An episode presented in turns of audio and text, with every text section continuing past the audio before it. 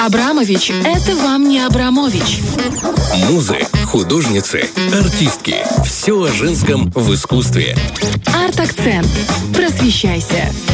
Ой, так приятно всегда говорить о красоте, честное слово. Вот мы с тобой за кадром поговорили о том, что э, вообще красота и мозг это такие вещи, которые умеют совмещаться. И вот мы вспомнили с тобой Монику Белучи. Такие скромные такие. Такие скромные, да.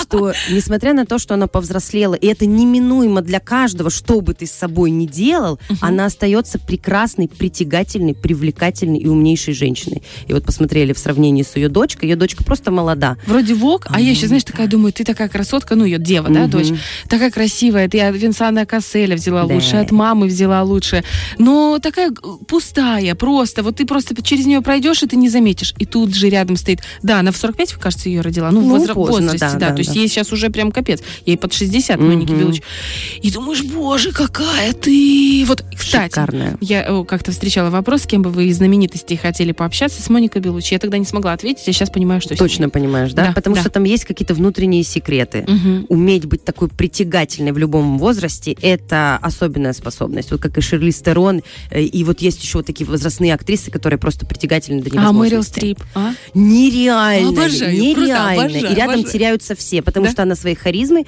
пробивает кого угодно. У нас Да. сегодня художница будет. Вот она тоже своей и харизмой, и своей, своим талантом пробила американское искусство и заняла там просто такое триумфальное место. Мало кто ее знает у нас, потому что, ну, в основном мы кого знаем из женщин? Фриду Кала. И вот я стараюсь в нашей рубрике «Арт-акцент» рассказывать про других женщин-художниц, чтобы мы как можно больше узнавали о тех, кто реально выстраивает новое современное искусство. Она современная художница, прожила она 99 лет. Даже это- тут красиво. да, понимаешь? и это нереально. Она творила до последнего, даже когда у нее была практически слепота. И вот я говорила о ней, что она путешествовала последние 10 лет своей жизни, открывала для себя мир.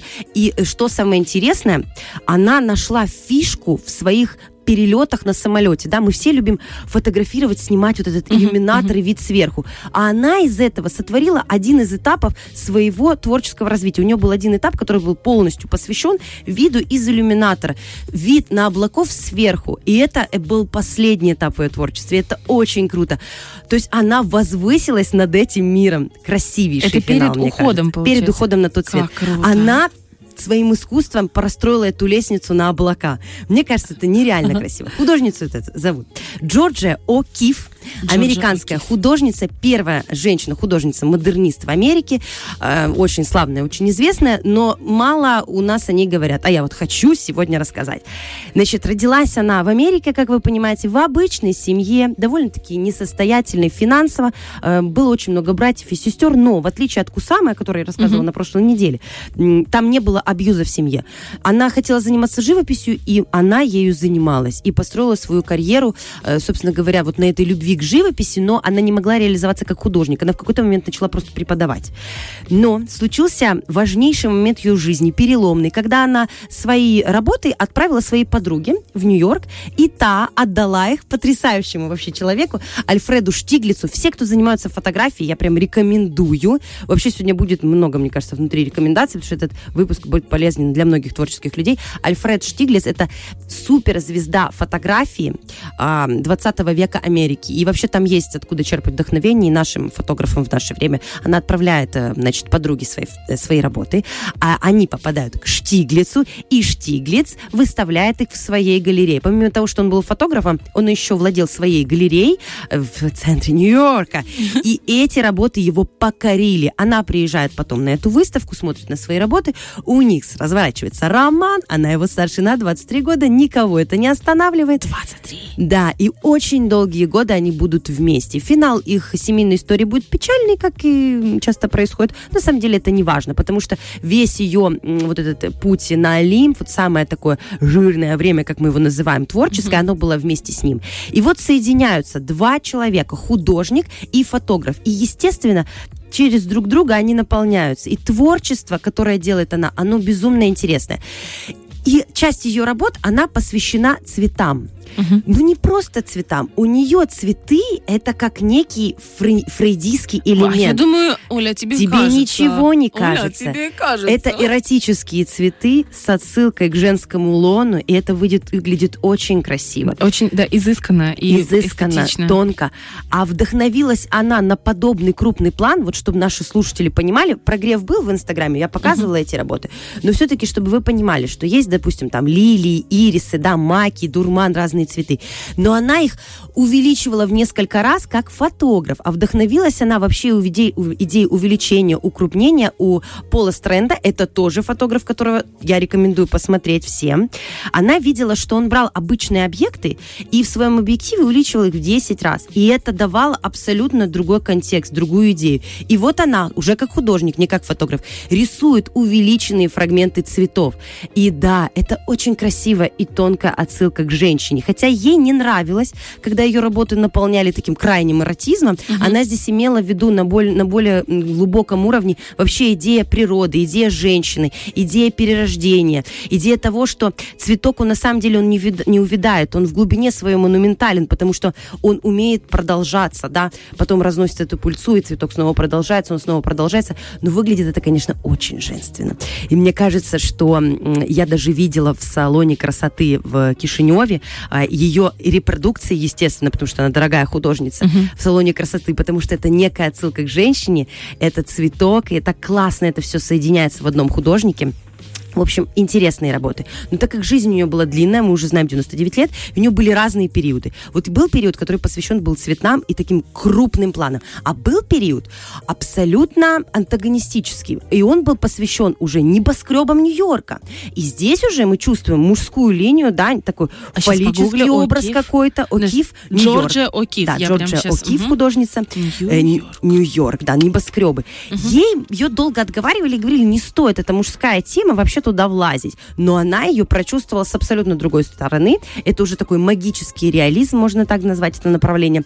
И ее Нью-Йорк, он ночной, как будто бы все подглядывают немножечко, мы подглядываем за этим городом. Эти классные ракурсы либо снизу вверх, либо с 30 этажа отеля, в котором она жила, прямиком на огромные здания Нью-Йорка, ведь это было время, когда небоскребы в Нью-Йорке отстраивались, и вообще Америка 20 века, она безумно интересна, потому что они сделали невероятный скачок. И вот это как на противоречии. Работа Да, это очень вообще женственная. абсолютно разное. Абсолютно. Ощущение, что это разные люди писали эти картины. Да, но это все один человек. И потом происходит еще один интереснейший период в ее жизни. Значит, 30-е годы эм, э, финансовый крах эм, фондовой биржи в Америке. Э, Потом наступает Вторая мировая война, которая коснулась, ну, отчасти не напрямую, да, Америки, но коснулась. Эти все, вся эта история, она все равно касается ее. И в этот момент у нее происходит еще и семейный разлад со своим фотографом Штиглицем, и она отправляется в Ю-Мехико и снимает там домик, потом она его выкупит и будет там жить. И теперь у нее новый этап жизни, когда она пишет абсолютно другие работы. Это работы о вечности. Это работы, на которых она транслирует черепа животных, которые она находит в этой пустыне неподалеку.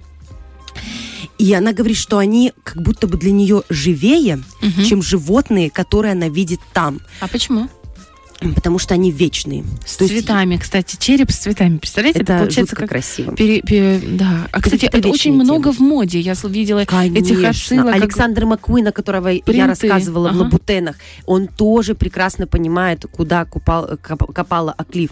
Акиф. Эм, вот эта идея того, что есть мужчина, женщина, а есть момента мори, есть вечность, на которую мы не можем повлиять, да, мы приходим и уходим, а мир, он продолжает существовать. Она ее интересовала, и она ее транслировала. И вот эти вот, конечно, черепа, да, это немножечко может пугать, но с другой стороны, это то, что произойдет и с нами когда-то. Это то, что неминуемо.